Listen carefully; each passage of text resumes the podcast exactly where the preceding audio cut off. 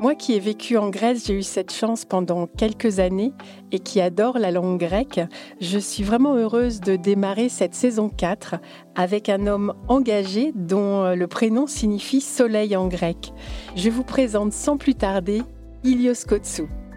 Alors Ilios a un parcours atypique. Il a grandi dans une communauté sectaire et il a perdu ses parents alors qu'il était adolescent.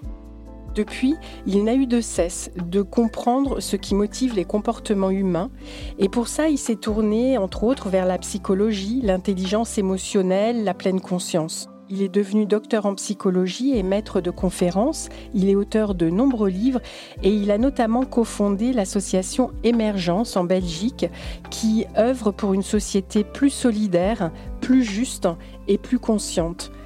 Ilios a dirigé et coécrit le livre Quand la mort éclaire la vie, qui est publié aux éditions L'Iconoclaste, et il va, pendant notre heure ensemble, nous partager cette invitation à mieux vivre. Bonne écoute.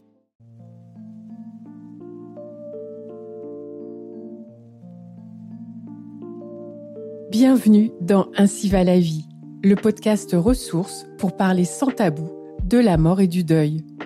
Et oui, pourquoi éviter ces sujets alors qu'ils nous concernent tous? Je suis Gaëlle Guigny, praticienne de shiatsu et accompagnante du deuil, curieuse et passionnée par les rencontres qui nous font grandir. Dans chaque épisode, je reçois un ou une invitée qui nous partage son histoire, son expérience, son regard. Ces témoignages nous donnent des clés pour mieux surmonter les pertes dans nos vies et traverser nos deuils en conscience nous abordons ensemble des sujets essentiels, profonds, délicats, qui bousculent parfois, mais qui toujours nous rappellent à notre humanité.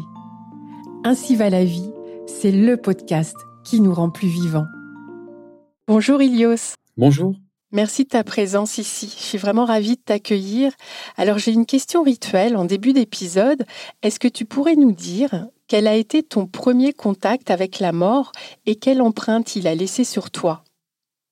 Alors, je crois que le, le, premier contact avec la mort, c'était la mort d'un animal. Et c'était la mort d'un, renard quand j'étais un, un enfant. Euh, je pense que je devais avoir euh, 6 ans ou quelque chose comme ça. Et, et je, me souviens, alors, c'était pas une, une mort difficile cette fois-là, puisque c'était plutôt un mouvement naturel de la vie. Et je me souviens d'avoir euh, pris le renard avec euh, avec une amie, et puis d'avoir été l'enterrer, puis d'avoir fait une petite, comme une petite cérémonie. En, voilà, c'était pas honorer la mort, euh, et c'est un peu, je, pense, une partie de ce que j'avais appris. Et puis la, première mort euh, humaine, c'était celle d'un monsieur dans l'endroit dans lequel je vivais, et qui avait par contre lui une vie très difficile avec une maladie. Alors je ne sais pas laquelle, mais il avait vraiment eu une vie très difficile. Et ce dont je me souviens en tout cas, c'était les discussions qu'il y avait euh, sur le fait de soulager ou pas sa mort dans des choses très très simples. Hein. C'était euh, le groupement un peu sectaire dans lequel, le groupement sectaire, en fait, je devrais dire, dans lequel je vivais, il y avait une forme euh, d'idéologie alimentaire. Et alors notre ami, alors qu'il était sur le point de mourir, on ne voulait pas lui faire manger quelque chose avec du sucre et des œufs parce que c'était un peu contraire aux règles. Et je me souviens de ma mère qui militait pour dire mais de toute façon il est en train de mourir, pourquoi on ne lui fait pas plaisir? Voilà ce qui me vient comme ça. Est-ce que ces expériences-là euh, ont été déterminantes, voire fondatrices, euh, dans ton rapport à, la mort ensuite? Alors je dirais oui et non, puisque d'une certaine manière oui, parce que ça m'a familiarisé avec euh, avec la mort, et donc peut-être que j'avais moins de peur que d'autres personnes, donc une capacité à, à parler, à nommer la mort, à l'avoir déjà vue, au fait qu'on puisse être près de quelqu'un en train de mourir, et en même temps quand ça m'a touché de beaucoup plus près, ça a été le, le décès de, de, ma mère. Euh, ça a été un, un, autre type de choc, et surtout parce que justement dans ce cas-là, j'étais adolescent, on ne me parlait pas de l'état dans lequel elle était, et puis j'ai pas pu la voir avant qu'elle meure, puisque dans une secte, on fait souvent le bien des personnes contre leur gré. Et donc, euh, autant petit, j'ai ce souvenir d'une proximité avec la mort qui, qui m'a fait du bien certainement, autant c'était pas gagné, puisque plus tard, euh, le, le, fait d'avoir évité, en tout cas par mon environnement, de, de, me parler de ce qui arrivait, de, de, la maladie, de la faim qui arrive, et de ne pas avoir pu être là, au fond, dans les derniers instants de, de ma mère, m'a voilà affecté, on va dire, et a laissé une empreinte qu'il m'a fallu réapprivoiser de nombreuses années après. Et donc j'ai évité le sujet de la mort.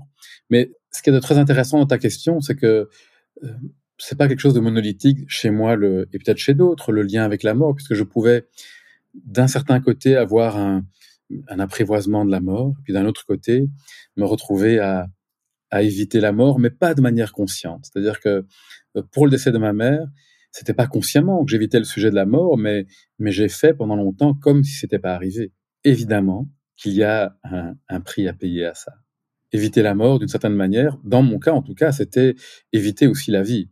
Éviter la mort euh, de la personne euh, que j'aimais si fort, ma mère, c'était éviter euh, de penser à tout ce qu'elle m'avait laissé de bien. Éviter la pensée de sa mort, c'était c'était être incapable de prendre soin de ma sœur qui aurait eu besoin de quelqu'un pour parler de, de la mort, de, de faire le deuil ensemble, et ainsi de suite. Je crois que je pourrais dire que mon rapport à la mort a eu différentes phases. Une phase jeune où on pouvait parler de la mort, un moment que la mort de ma mère à l'adolescence, une période difficile euh, qui a été un évitement de la mort, et puis une fête de le réapprivoiser. Et là, depuis que j'ai un enfant, la mort à nouveau quelque chose de différent.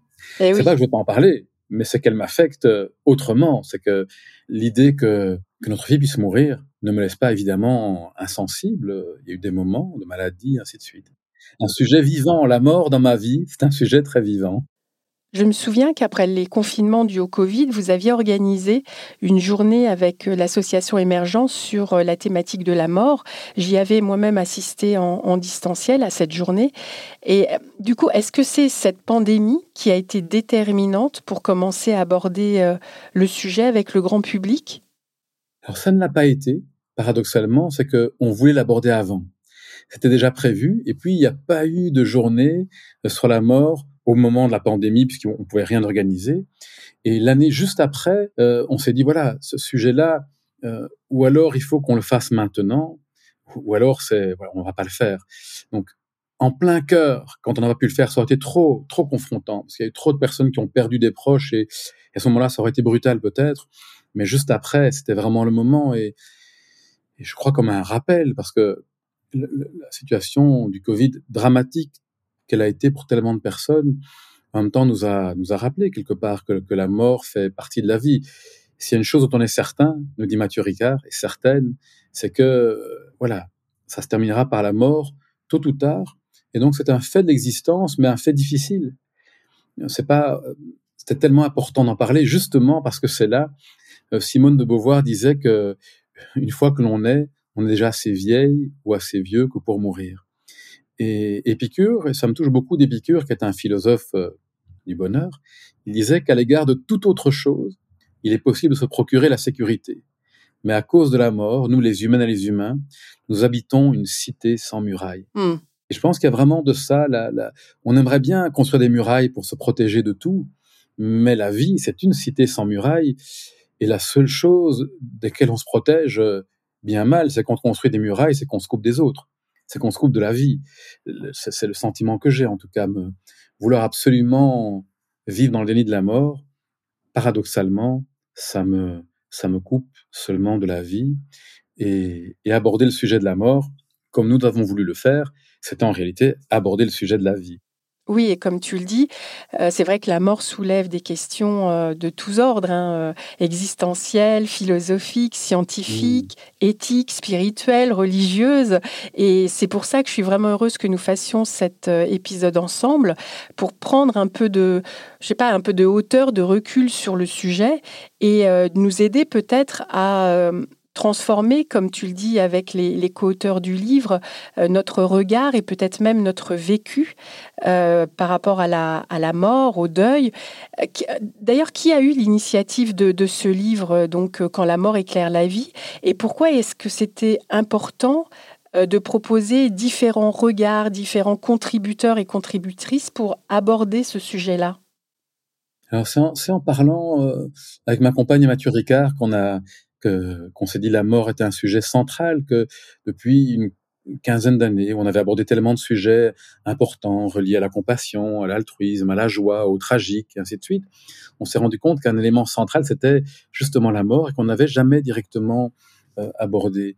Et, c'est vrai que s'il est certaine, euh, l'heure euh, est incertaine et que pouvoir s'intéresser à la mort, c'est de manière très très simple. Ici, je vais au plus simple peut-être de, de, beaucoup de philosophie, c'est de se dire la perspective de la mort, d'une certaine manière, donne de, de la valeur à notre vie. Puisque sachant que notre vie est courte par définition, qu'elle est vraiment très courte, euh, voilà, qu'est-ce que, comment est-ce qu'on habite chacun et chacune notre existence? Et donc non pas dans une manière de, de, de peur justement, mais, mais de conscience. Et puis cette, question de la mort, elle a aussi, elle nous connecte aussi les unes aux autres. Non, nous sommes toutes des mortels et donc euh, nous sommes toutes fragiles, nous sommes toutes vulnérables. Il y a dans cette commune mortalité, fragilité, vulnérabilité, il y a aussi notre commune humanité. Et plus loin, parce qu'on pourrait se dire, il y a aussi la mort des, des autres qu'humains, il y a la mort euh, en général. Et donc euh, parler de la mort, échanger sur la mort, c'est c'est la reconnaître comme étant une partie de la vie.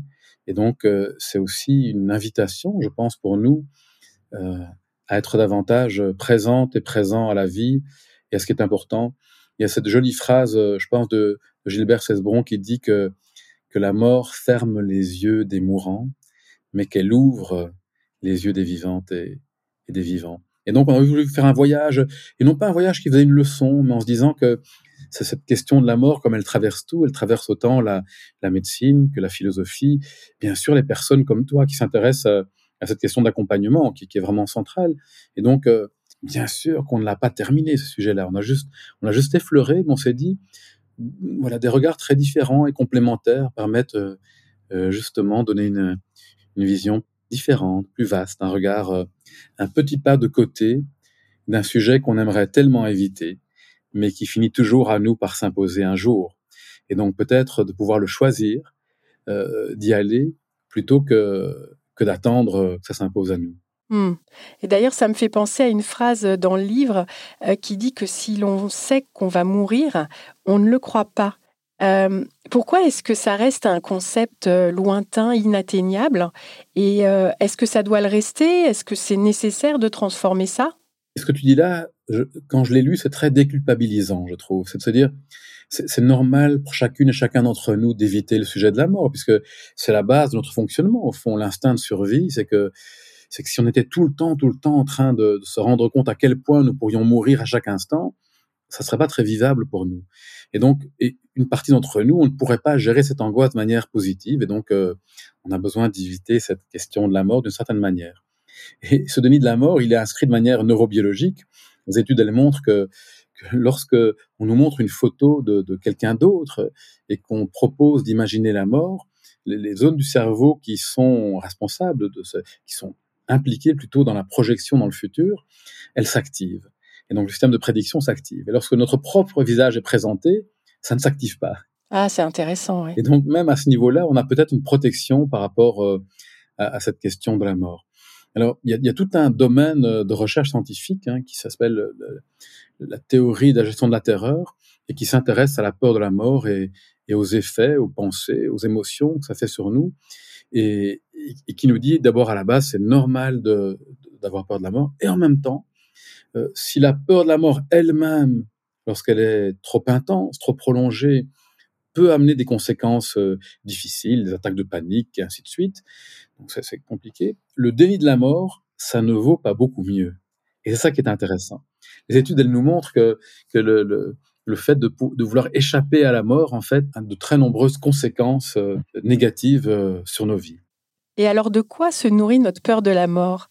C'est aussi une très bonne question. De, j'essaie toujours de me dire, tiens, entre la science euh, et, et, et l'expérience où on peut vers où on peut aller. Euh, je crois que d'une certaine manière, notre peur de la mort se nourrit du déni de la mort, justement.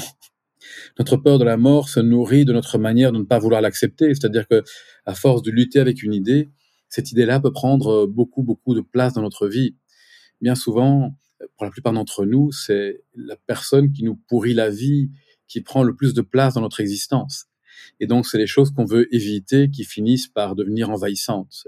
C'est cette métaphore de l'éléphant au milieu de la pièce. Donc, euh, évidemment, le, fait de, nier la mort, en tout cas de vouloir lutter contre la mort, euh, de ne pas nous rendre compte, ça nous arrivera à tous et à toutes, euh, a plein de conséquences euh, très différentes. Alors, il y en a une qui est cette question de la mort kilométrique, c'est-à-dire que on va accorder beaucoup plus d'importance aux morts proches de nous qu'aux morts lointaines. Et, quand je dis ça, c'est déjà au niveau kilométrique, c'est-à-dire que on, s'intéresse plus, que c'est au niveau des médias, mais personnellement, à la mort quand elle est dans notre quartier, dans notre ville, dans notre pays, parce qu'elle pourrait nous affecter, justement. Elle est proche de nous, donc ça nous menace, nous, nos proches, et ainsi de suite, que la mort dans plus c'est loin. Mais c'est aussi au niveau social. Voilà, on est plus affecté, malheureusement, on va dire en général, par, euh, par les morts euh, des groupes auxquels on s'identifie. Et donc, cet évitement de la mort, cette manière de nous convaincre euh, qu'on fait partie d'un groupe particulier qui a peut-être plus de valeur et donc amène à discriminer les autres. De, manière plus légère, peut-être, euh, euh, le culte de la célébrité, pour certaines chercheuses et, chercheurs, nous dit que, voilà, cet attrait des, des, des, revues people, comme on dit, où on va lire. Alors, chacune des auditrices et auditeurs dira pas, pas moi, c'est vrai, mais pourtant les tirages sont très importants, donc il y a bien des personnes qui les lisent, et il semblerait que c'est une manière de ne pas mourir aussi. Donc on va se projeter dans la vie d'autres personnes, personnes célèbres, et donc euh, c'est comme avoir une immortalité par euh, par procuration. Ah, j'avais jamais réfléchi la question comme ça. C'est en même temps intéressant de, s'en rendre compte, mais, mais, on pourrait se dire que euh, c'est aussi peut-être lié à notre frénésie de consommation. Hein, le fait de vouloir éviter l'idée de mourir, donc on va consommer pour ça, pour se sentir vivant. C'est peut-être pas la meilleure manière. Dans le déni de la mort, il y a aussi le déni du changement climatique. Donc, dans la recherche, on montre que c'est la même mécanique. Si je veux, ne veux pas me rendre compte du risque de mourir, alors je vais aussi être dans le déni de tous les facteurs qui peuvent m'amener à, ma fin, ou peut-être à la fin de notre, notre humanité. Et donc voilà, euh, c'est moins effrayant d'être dans le déni climatique de se rendre compte qu'il est important, là, et peut-être même très important, de commencer à agir parce que il y a un risque. Et donc, euh, éviter le sujet de la mort, c'est ne pas se faire de soucis tout de suite, mais éviter aussi de faire ce qui ferait que notre vie aille bien. Alors, un dernier exemple, c'est celui des, check-ups médicaux. Je crois que beaucoup d'entre nous peuvent se reconnaître là-dedans. À un moment, on a une inquiétude pour notre santé, et plutôt que d'aller consulter, ce qui serait bon et juste parce que ça nous apprendrait peut-être qu'on a une maladie grave, mais peut-être à temps on pourrait faire quelque chose. Et bien souvent, qu'est-ce qu'on fait? Ben, On n'y va pas. Oui, c'est vrai. C'est comme le fait d'éviter la consultation, on allait éviter le, le, fait d'avoir la mauvaise nouvelle. Mais, mais, quand bien même ça paraît insensé, on est pour beaucoup d'entre nous là-dedans, et c'est censé. Et donc, euh, éviter l'idée de la mort, ça ne fonctionne pas on essaie d'échapper à la peur, mais on risque de souffrir de conséquences beaucoup plus terribles que la peur elle-même. Dans nos vies, on a des engagements professionnels, personnels, on a une vie familiale, amoureuse, sociale. Euh, bon, on est déjà très occupé. Euh, on peut même avoir envie de chercher le sens de sa vie, ce qui peut prendre du temps. Et finalement, on sait bien que la mort va arriver. Mais qu'est-ce qui fait euh, à un moment donné, alors j'ai bien compris ce que tu disais hein, sur la conscience de cette vie précieuse et que chaque minute compte, mais à quel moment, par quelle prise de conscience, on va changer ou on peut changer euh, notre rapport à la vie? Parce que la vie est courte, on peut se dire je profite de la vie par tous les moyens possibles, je profite de tous les plaisirs de la vie, mais est-ce que c'est ça, être conscient de la préciosité de la vie? J'aimerais avoir ton avis là-dessus. Évidemment, comme toujours, être nuancé, je demanderais à dire que ça dépend des contextes, des personnes, mais que déjà, ce que tu pointes, c'est que euh, savourer la vie parce qu'elle est précieuse, c'est très différent que dans une course au plaisir pour éviter l'idée de la mort. C'est très très différent comme, comme motivation. Dans, dans un cas, on est vraiment là parce qu'on sait que ça va se terminer, ou tout simplement, on n'est pas obligé d'y penser tout le temps, mais comme on le sait, c'est parce parce que la vie est importante, je la savoure, et la mort donne de l'importance à la vie, par contraste. Ou alors, c'est parce que justement, je suis dans une fuite consciente ou inconsciente que, que je suis dans une frénésie de plaisir qui va être très différente en termes de, de, conséquences. Et qu'est-ce qui nous amène à ça pour ta question? Je crois que c'est différent pour chacun, chacune.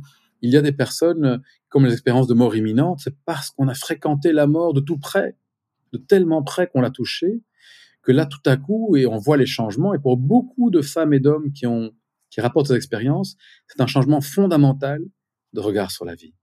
On est davantage connecté à l'essentiel, on est davantage connecté à ce qui est précieux, on est beaucoup moins préoccupé par les choses futiles, et donc la plupart des personnes, oui, il y a des expériences difficiles, mais la majorité rapporte ces changements fondamentaux de, rapport à l'existence qui enrichit la vie des personnes.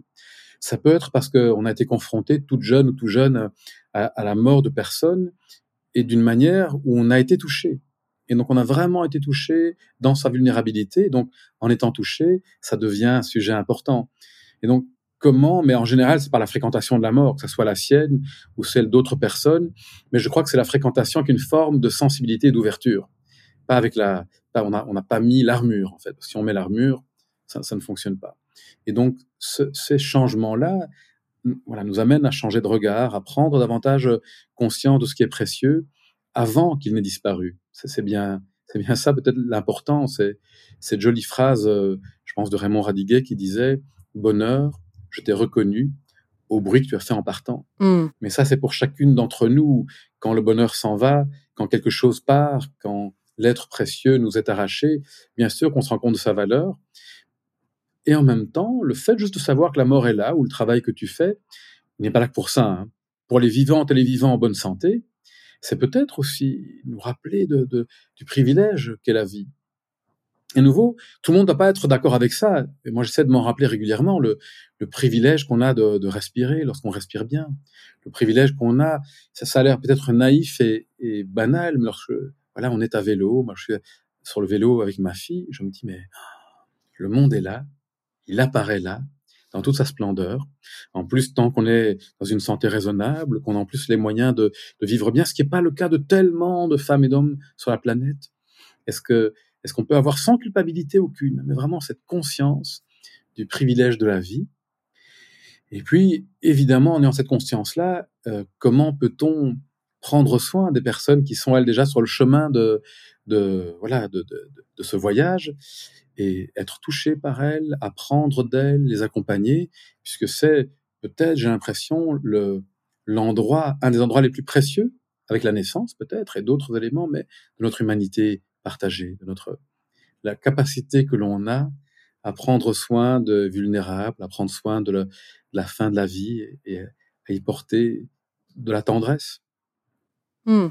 Alors, je te rejoins évidemment hein, pour, pour dire qu'avoir de la gratitude pour le miracle de la vie quand tout va bien, ça c'est plutôt facile. Ça peut en tout cas l'être. Mais euh, pour les personnes en deuil qui vivent euh, cette épreuve, comment avoir de la gratitude pour la vie quand un être cher euh, a disparu? Comment rester connecté à cette gratitude durant notre chemin de deuil? Ouais, évidemment, cette question-là, ça serait tellement délicat parce que c'est d'abord toi plus la personne qui pourrait vraiment, honnêtement, apporter quelque chose. Et je me dis, là, c'est tellement sensible. Moi, ce qui me vient ici, c'est comment je pourrais, et c'est toi qui vas me corriger si je dis une bêtise, ne pas être jamais dans la leçon il n'y a rien de plus terrible que dans la leçon, que ce soit pour le deuil, pour la santé mentale difficile. Je crois que nous savons toutes que à un moment, si je ne regarde pas les choses comme elles sont, ce qui est une forme de, consentement réel, positif, je ne pourrais pas avancer. Mais évidemment, c'est un chemin que je dois faire. Et ce dont j'ai besoin, moi, lorsque je suis dans les tourments, c'est pas de quelqu'un qui me dit accepte, ce qui serait vraiment une maltraitance terrible. C'est comme une gifle, en fait, c'est horrible. Non, j'aurais besoin d'une main tendue, d'une épaule sur laquelle m'appuyer. J'aurais besoin d'ouverture, de tendresse. Et aussi, j'ai l'impression, moi, de gens qui sont dans la vie. Parce que parfois, par une pudeur, euh, parce qu'on est nous mal à l'aise, on s'interdit de vivre la joie à côté de quelqu'un, alors que moi, j'ai rencontré des personnes en grande difficulté qui étaient tellement heureuses d'avoir une vraie vie à côté d'elles, non pas une vie dans la négation de leur douleur, mais quelqu'un qui pouvait accueillir la douleur, mais en même temps rire, blaguer et être dans la vie. Et donc, cette forme-là d'ouverture, je pense, c'est un accompagnement. Mais donc, ni le déni, ni la leçon, qui sont des, des écueils dans lesquels euh, on peut tomber. Évidemment, je, pense à une étude d'un chercheur américain que j'aime vraiment beaucoup, Georges Bonanno, et qui, qui montre quoi? Qui montre que on, est toutes capables, sans aide, en fait, la plupart d'entre nous, de, retrouver nos ressources. Et un moment, en traversant cette vallée de larmes, de, de, renaître à la vie, différente, transformée, mais, mais on renaît à la vie. Et ce qu'il a montré, c'est que dans, dans, le cas de veuve, euh, il a montré que celle qui était capable de sourire en évoquant le souvenir du conjoint étaient les mieux remises euh, euh, deux ans après. Et je trouve ce qu'il y avait d'intéressant dans, dans, ce qu'il partageait, c'est que c'est pas le fait de nier, mais c'est comment, au cœur de la tourmente, je peux encore tourner mon regard vers quelque chose qui avait de riche dans là-dedans. Et donc, et c'est ce que font beaucoup de personnes endeuillées. Hein. Elles évoquent les bons moments, elles évoquent. Et il y a du sens à ça. Bien sûr qu'il y a en même temps le deuil qu'on doit faire, qu'on doit. J'utilise moi-même des mots que je trouve pas intéressants. Le deuil qu'on est invité peut-être à faire, chacun selon le rythme. La, terre, les, les, feuilles tombent à l'automne. Elles vont tomber sur le sol, elles vont pourrir. Et, et puis avec ce temps, il y a un temps. On peut pas l'accélérer. Et de cet humus, va naître euh, le printemps. Sans les feuilles qui tombent et sans l'humus, il n'y a pas de printemps qui peut naître. Et donc, les feuilles, sous une autre forme, vont redonner euh, la vie à d'autres arbres. Mais ça n'en reste pas moins que celles qui sont mortes sont mortes. Et elles redonnent la vie. Donc, comment est-ce qu'on peut, chacune, chacun d'entre nous, en étant accompagné avec tendresse et douceur, accueillir qu'il nous faut du temps, que voilà, on peut pas. Si on prend un chalumeau et qu'on va brûler la terre gelée, on va pas accélérer l'arrivée du printemps. Comme tu le disais très justement, chacun et chacune euh, traverse son deuil euh, en fonction du lien euh, qui était le sien avec l'être défunt, que, ça, que ce soit un humain ou, un animal, mais aussi à l'aune de, son environnement familial, relationnel, de sa propre expérience de la mort, etc. Mmh. et l'important, c'est de respecter son rythme et d'envisager ce qui peut être bon pour soi, même si c'est parfois très compliqué de le savoir euh, quand on vit dans la tourmente du deuil d'ailleurs. Juste dans ce que tu dis, il y a quelque chose qui me semble d'important vraiment par rapport à ce que tu dis là. C'est une question, je, pense, c'est Anne-Dauphine Julien qui en parle dans son livre, me semble-t-il. Et c'est une, question que je trouvais tellement essentielle. Euh, c'est lorsque quelqu'un est en deuil, lorsque quelqu'un est voilà, confronté à cette chose la plus tragique qui peut arriver, la perte de, de quelqu'un d'important, et on peut même pas imaginer ce que peut être la perte d'un enfant. Et j'ai eu récemment une amie dans ce cas-là, euh, parfois franchir les peurs que l'on a et dire à la personne, qu'est-ce que je peux faire pour toi? Qu'est-ce qui, De quoi aurais-tu envie? Euh, Qu'est-ce qui serait utile dans ma présence? Et ainsi de suite. Et poser la question. Parce que dans le fait d'avoir une pudeur très belle, en fait, de ne pas vouloir s'imposer, le risque, c'est que c'est qu'on n'a pas non plus apporté ce que la personne voudrait. Et, et là, j'étais très touché lorsque j'étais avec cette femme magnifique qui traversait ce moment tellement terrible. Et, et je savais pas s'il avait envie d'en parler ou pas. Et, autour de moi, les gens disaient surtout ne lui parle pas. Et puis je lui ai dit, est-ce que tu as envie d'en parler? Elle m'a dit oui, j'ai envie d'en parler. Alors évidemment, ça ne veut pas dire que d'autres ont envie d'en parler, mais c'était juste, je pense, de le demander. Et ça laisse alors l'ouverture à la personne de nous dire ce qui lui fait du bien, plutôt que nous de projeter nos propres peurs, nos propres envies, nos propres difficultés par rapport à la mort, et ne pas être alors peut-être euh, l'oreille, la main, l'épaule, ou juste la simple présence qui, qui peut soulager. Et même soulager un tout petit peu, c'est déjà ça, non? Et oui, et merci pour, euh, pour tes mots qui résument parfaitement, je trouve, la, qualité d'attitude et d'écoute euh, dont euh, la majorité des personnes endeuillées ont besoin. C'est vraiment avoir le cœur ouvert à la douleur de l'autre. Le cœur ouvert, c'est ça. Je, trouve c'est très beau cette, cette, métaphore du cœur ouvert, parce que si le cœur est ouvert, et alors voilà, on est, on est comme ce qui reçoit, donc une présence, une présence accueillante plutôt qu'une genre de présence qui, s'impose. Euh, Mais présence quand même.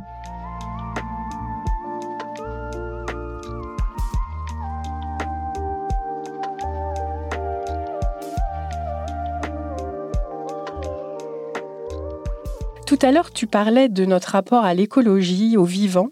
J'aimerais que tu nous parles de nos comportements aujourd'hui qui sont, euh, on le constate, hein, assez mortifères vis-à-vis de notre environnement, de notre connexion au, vivant. Euh, parce que pour moi, ça rejoint ces questionnements fondamentaux sur la mort et sur la vie. Alors j'aimerais avoir ton point de vue sur euh, ce que ça dit de nous, cette mort progressive du vivant auquel nous appartenons. Mmh. À nouveau une question tellement vaste et sur laquelle tellement de personnes auraient à dire à, tous les niveaux hein, de philosophie, de science, de spiritualité. Mais, mais peut-être qu'elle nous dit que il est temps de nous reconnecter avec, avec vraiment la vie vraiment en nous. Et donc, euh, la vie en nous, pour moi, c'est aussi la vulnérabilité, la fragilité, euh, et qui nous lie aux autres. donc, c'est nous rendre compte dans cette, ce qu'on appelle l'interdépendance, c'est qu'on est vraiment lié à chacune, chacun des autres êtres humains, puis on est lié, bien sûr, aussi aux autres humains, puis on est lié aussi au, à tout cet écosystème qui est notre maison, mais pas seulement la maison, qui sont nos voisins et nos voisines. Et ça peut paraître naïf, et en même temps, c'est pas une vision euh, sans tragique et, et, sans difficulté. Bien sûr, le voisinage, on peut avoir plein de problèmes, mais ça reste quand même des voisins. Bien sûr, avec sa famille, on peut avoir plein de problèmes et plein de choses sur lesquelles on n'est pas d'accord et ainsi de suite, mais, mais c'est quand même notre famille. Et je crois qu'on est réinvité à se rappeler que le monde est notre famille et qu'on n'en a pas d'autres. Et donc, quand on fait des sous-familles et qu'on voilà, et qu'on qu'on stigmatise, qu'on discrimine un tel et un tel, ou qu'on maltraite le vivant, au fond, on est en train d'abîmer notre maison et notre famille, et c'est pas très intelligent. Et c'est pas une métaphore. Euh, Bateson, qui est un des grands penseurs de l'interdépendance, déjà des années 70, euh, disait de ne pas oublier que nous vivons dans des maisons en verre, et que lorsqu'on vit dans une maison en verre, c'est une mauvaise idée de jeter une pierre sur le voisin. Et donc, euh, voilà, comment nous rappeler ça et, ça commence, je pense, ça commence déjà avec les humains et les humains, avant d'aller vers les autres. C'est que, c'est que notre manière de discriminer, euh, par exemple, les, femmes lorsqu'on se reconnaît comme un homme, de discriminer des gens pour des questions de race, de religion, de tout ça, c'est oublier quelque chose de très simple et pragmatique, c'est que nous pourrions être à leur place. Et pour moi, il n'y a pas de morale là-dedans. C'est vraiment, juste, vraiment, c'est réel. Je, pourrais être à ta place, tu pourrais être à la mienne. Et si je suis vraiment, vraiment dans mon corps consciente de ça, j'agis différemment. Et donc, euh, il y a plus, c'est un trop grand mot, plus d'amour, non? Je crois qu'en tant que parent, on a cette perception-là, on peut l'avoir de manière très, très concrète. Alors parfois que pour notre enfant, mais c'est déjà un début. On n'a pas besoin de morale, on n'a pas besoin de leçons parce que l'amour est là et que on peut vouloir du bien à l'autre.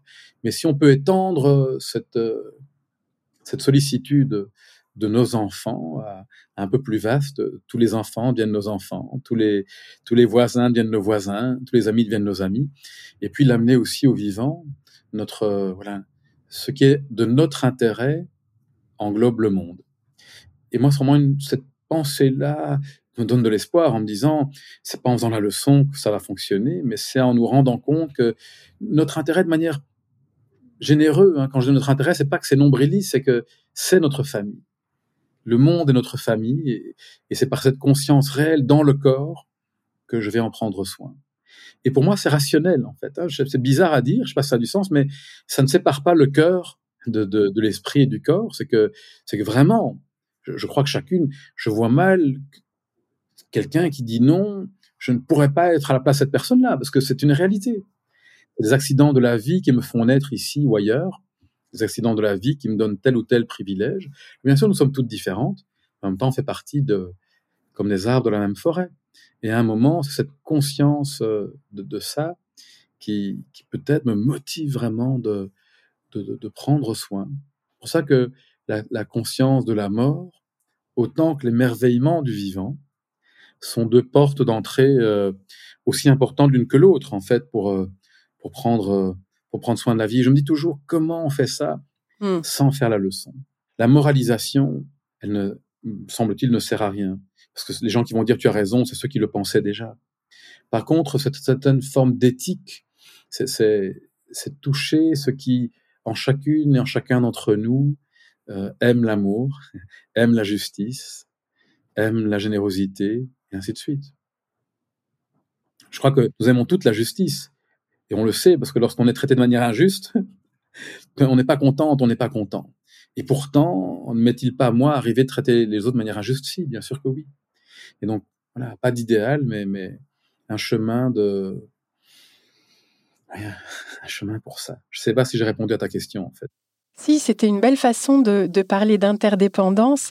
Et euh, d'ailleurs, pour revenir à ce que tu viens de, de dire, euh, de se mettre à la place de l'autre, car nous pourrions être l'autre, Ça fait aussi écho, je, trouve, dans le vécu du deuil. Euh, si c'était moi qui vivais ce deuil, est-ce que je n'aurais pas besoin d'une épaule pour pleurer, euh, d'une oreille pour m'écouter, d'un ami ou d'une amie qui ne me juge pas? Donc envisager cette interconnexion de tous les instants finalement avec l'autre, avec le vivant, nous fait grandir dans notre humanité, dans notre qualité d'être.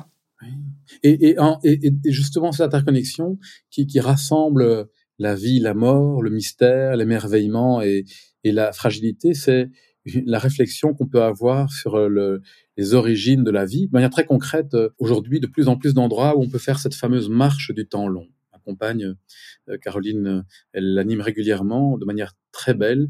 Et donc, on va marcher pendant 4 km et demi, qui sont les 4,5 milliards d'années de l'histoire de la vie. Et moi, ce qui m'a frappé à chaque fois que je l'ai faite, c'est à quel point toute la vie est passée plusieurs fois par le chat de l'aiguille. Ah. Toute la vie, bien avant les, femmes et les hommes, bien avant l'humanité, euh, voilà, la, vie a failli plusieurs fois disparaître euh, de la surface de la Terre. Et pourtant, elle a continué à vivre. Et, quand on arrive, bien sûr, à la fin des 4,5 milliards d'années, une marge de 4 km et demi, les quelques millimètres de l'histoire contemporaine, bien sûr qu'on peut se dire qu'on a un peu abîmé la maison euh, pendant les quelques dernières secondes, c'est vrai. Et surtout, si on regarde en arrière, on se rend compte que cette vie, elle est extrêmement improbable, en fait. Et que si elle est improbable, elle est merveilleuse. Et si elle est merveilleuse, on a envie de la protéger. Et pas parce que quelqu'un nous l'a dit. C'est incroyable de vivre ça dans le corps. Marcher là, on se dit, waouh! S'il n'y avait pas eu l'inclinaison de la Lune, comme elle est, déjà que la Lune soit là, arracher ce morceau, euh, voilà, de, planète qui est là dans, dans l'univers, qui tourne autour de la Terre, qui tourne autour du Soleil à la bonne distance. Trop loin, il ferait trop froid trop près, on aurait trop chaud.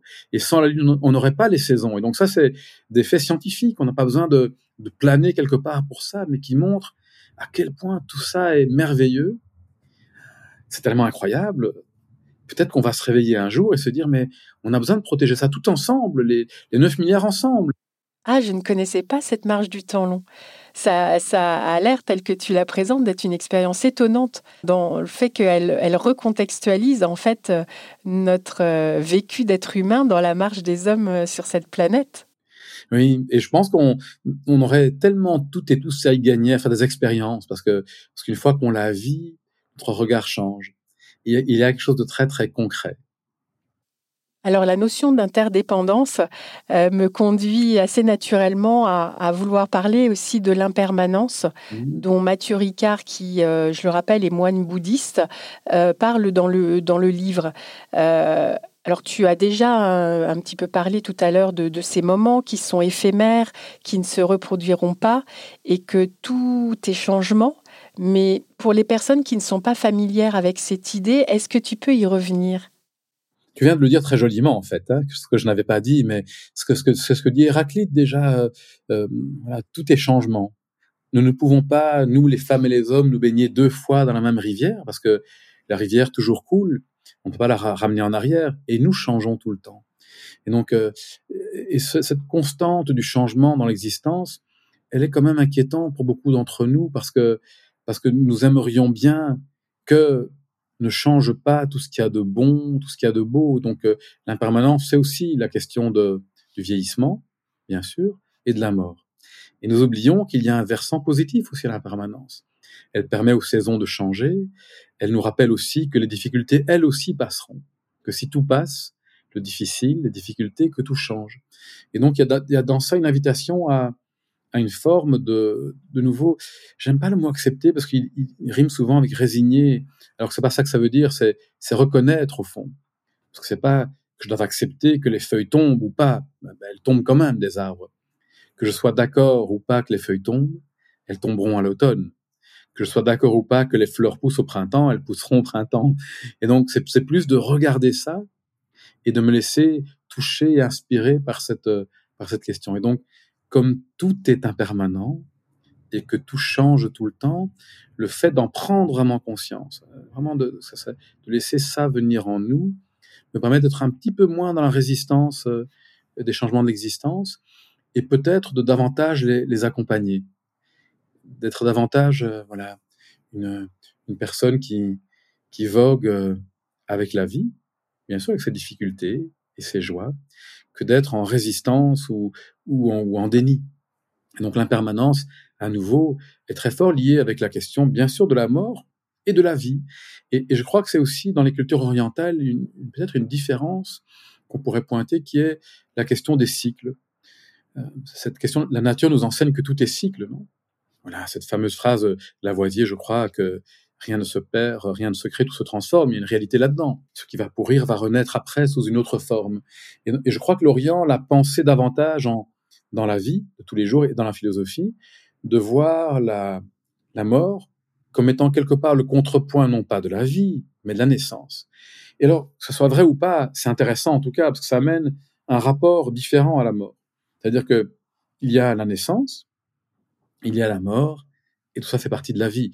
Il y a la naissance de l'arbre, il y a la mort de l'arbre, mais ça fait partie de la vie, puisqu'il va se recycler et, revivre d'une autre manière. Et pour cela, je ne pense pas qu'il y ait besoin de, croire en l'immortalité de l'âme ou en la réincarnation. On peut, mais on n'est pas obligé du tout de croire à ça, puisque nous pouvons savoir que chaque moment où nous sommes vraiment là, c'est un moment d'éternité, non? C'est pas ça la définition de l'éternité?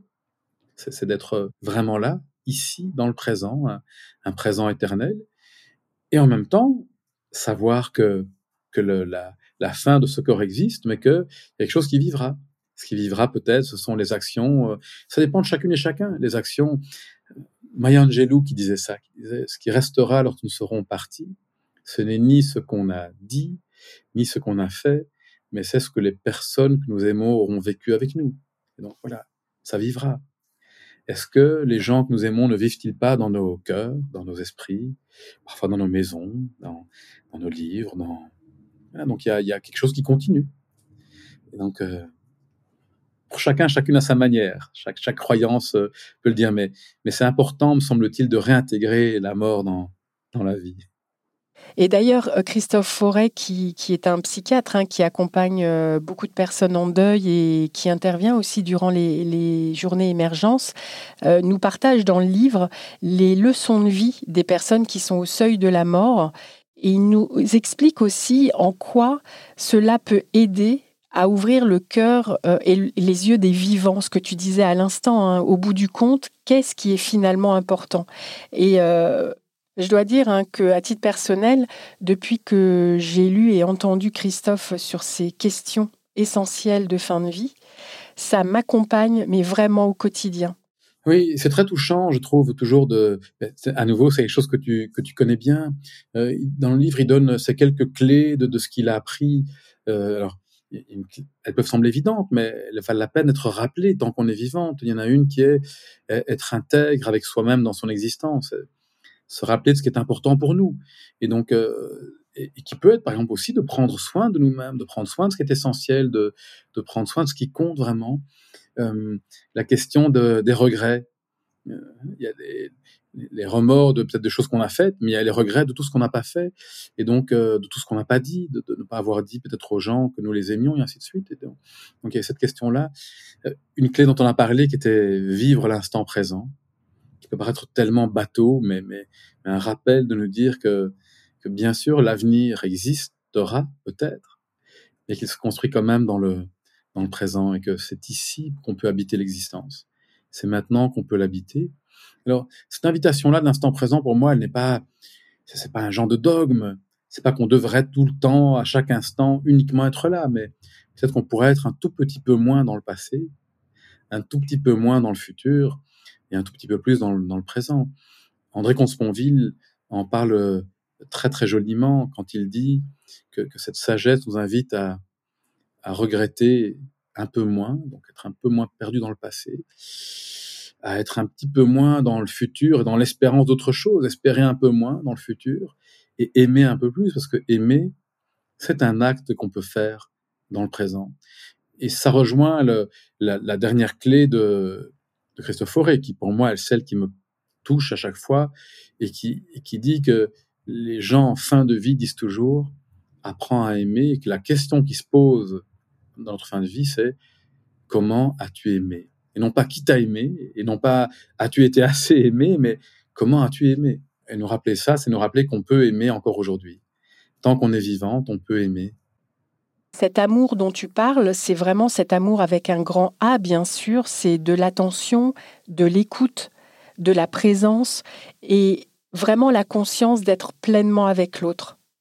Tout à fait. Et cet amour euh, avec un grand A, on pourrait l'appeler l'amour avec un grand P pour les Grecs, l'amour filial, cet amour euh, d'amitié, c'est l'amour de réjouissance du bonheur d'autrui. C'est l'amour qui se réjouit du bien-être des autres. Il y a une très très jolie expression qui moi me touche beaucoup euh, en italien. Je ne parle pas l'italien, mais je l'ai entendu une fois et je l'ai pas oublié, qui dit "Ti voglio bene", je te veux du bien. Cet amour-là, tout simple en fait, hein, vouloir du qu'on connaît toutes et tous, euh, vouloir du bien à l'autre, vouloir du bien à l'environnement, vouloir du bien à, à, bien sûr à sa prochaine et son prochain, mais vouloir du bien à la vie, c'est faire quelque chose, un tout petit acte, un sourire, une main tendue. Justement, parlons de ces actions du quotidien, parce que dans, la dernière partie du livre, euh, tu présentes des initiatives inspirantes dans le domaine du deuil, euh, des engagements individuels ou plus collectifs. Et euh, j'aimerais savoir, dans toutes ces propositions, est-ce qu'il y en a en particulier qui t'ont impacté ou étonné ou sensibilisé? Il y en a beaucoup, je pense, dans, dans des choses qui m'ont touché. En tout cas, touché, c'est par exemple la forêt du souvenir, en se disant que euh, quand quelqu'un meurt, on peut dans cette forêt euh, choisir un arbre qu'on peut partager. On n'est pas obligé d'être seulement son arbre à soi, et, et on peut rendre hommage euh, à la personne qui est dont le corps n'est plus là, mais avec un arbre qui est très très vivant. Et la personne avait raconté comment une famille endeuillée dont la mère était partie, les enfants jouaient dans l'arbre qui, qui était l'arbre de leur, de, leur, mère. Ça m'avait beaucoup, beaucoup touché, cette, cette, vie et la mort. Et, et, aussi le fait que, en faisant ça, on pense déjà, parce qu'on va se promener avant. Euh, parfois, des personnes décident déjà à l'avance. Et, c'est juste une petite conscience déjà de, voilà, de, la vie de la mort qui est là, incarnée dans quelque chose. Il y a beaucoup de projets. Il y a ces projets d'humusation où, on réfléchit à comment notre corps peut pourrir. Vraiment au premier degré, hein, c'est pas une métaphore pour que la vie en renaisse en gaspillant le moins de ressources possible. C'est des choses qui sont intéressantes. Je pense à notre ami Gauthier de Pierrepont, qui est célébrant funéraire. Et c'est quelque chose dont on a besoin aujourd'hui, c'est rituel. Nous sommes en manque de rituels, je crois. Et donc, et, le rituel n'est pour moi justement pas une question de, comme parfois des gens ont peur de ces dogmes religieux où on fait des gestes ou des choses qui ont perdu le sens, mais, mais le rituel, c'est quelque chose d'important. Nous sommes des femmes et des hommes d'histoire, de langage, de culture.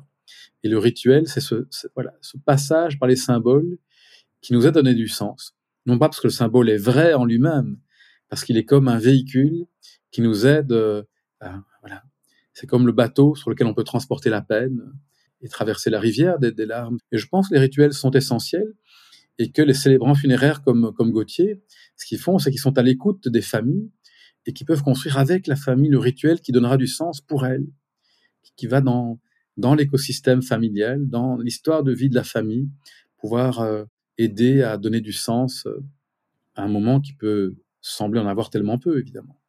Les cafés mortels, c'est aussi quelque chose d'intéressant. Hein, parler juste.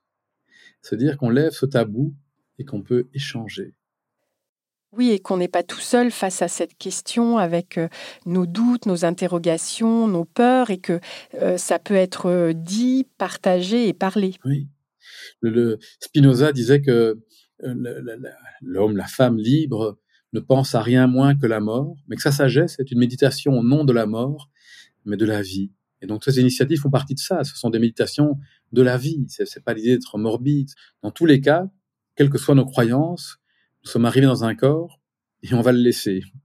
Ça, il me semble, c'est sûr. Ça, on peut raconter ce qu'on veut. Il me semble, c'est une, une réalité pour nous toutes. Oui, je crois qu'on est tous d'accord là-dessus. Et la question, c'est que là, entre les deux, il y a une forme de grâce dans ce corps-là et qu'on peut peut-être dont on peut prendre un peu plus soin. Parce qu'évidemment, la mort, bien sûr que pour moi, après avoir dit tout ça, facile de dire j'ai pas peur de la mort, des gens, certaines personnes le disent, mais à, moins d'avoir vraiment fréquenté, comme dans la mort imminente, je pense que c'est toujours théorique. Moi, je dirais plutôt que, que je n'ai pas peur de mourir, mais je ne préférerais ne pas être là quand ça arrivera, comme disait euh, Woody Allen. Ah oui, quelle aventure que cette vie qui nous est proposée. Oui, quelle aventure, quelle aventure extraordinaire euh, que nous sommes là. Il y a une, une citation encore qui parle de ça d'André Gide que j'aime beaucoup et qui disait, qui résume un peu le propos, mais qui disait une pas assez constante pensée de la mort n'a pas donné assez de prix au plus petit instant de ta vie. J'aime beaucoup parce que c'est le plus petit instant de ta vie. C'est pas comment est-ce qu'on habite ces tout petits instants? Ah, belle question pour les pour les personnes qui nous écoutent pour terminer cet épisode. Et d'ailleurs, pour conclure, j'aimerais euh, partager une citation de Charlie Brown. Alors, Charlie Brown, c'est un personnage de dessin animé qui dialogue avec son chien Snoopy. Et Charlie lui dit Un jour, nous allons tous mourir, Snoopy. Et Snoopy lui répond Oui, mais tous les autres jours, nous allons vivre. Tout à fait. Et comme on ne connaît pas l'heure de la mort, alors, vivons. Merci infiniment pour cet échange, Ilios. Merci à toi et puis merci pour le travail que tu fais. Merci pour ta présence. Merci. Avant de refermer cet épisode, je vous propose de retenir cinq clés. La première, notre rapport à la mort peut évoluer au fil de notre vie en fonction de nos expériences. La seconde, les recherches montrent que le déni de notre mort est inscrit en nous de manière neurobiologique. La troisième clé, pour une personne en pleine tourmente du deuil, l'injonction d'accepter la situation, la mort de l'être aimé, est une grande maltraitance.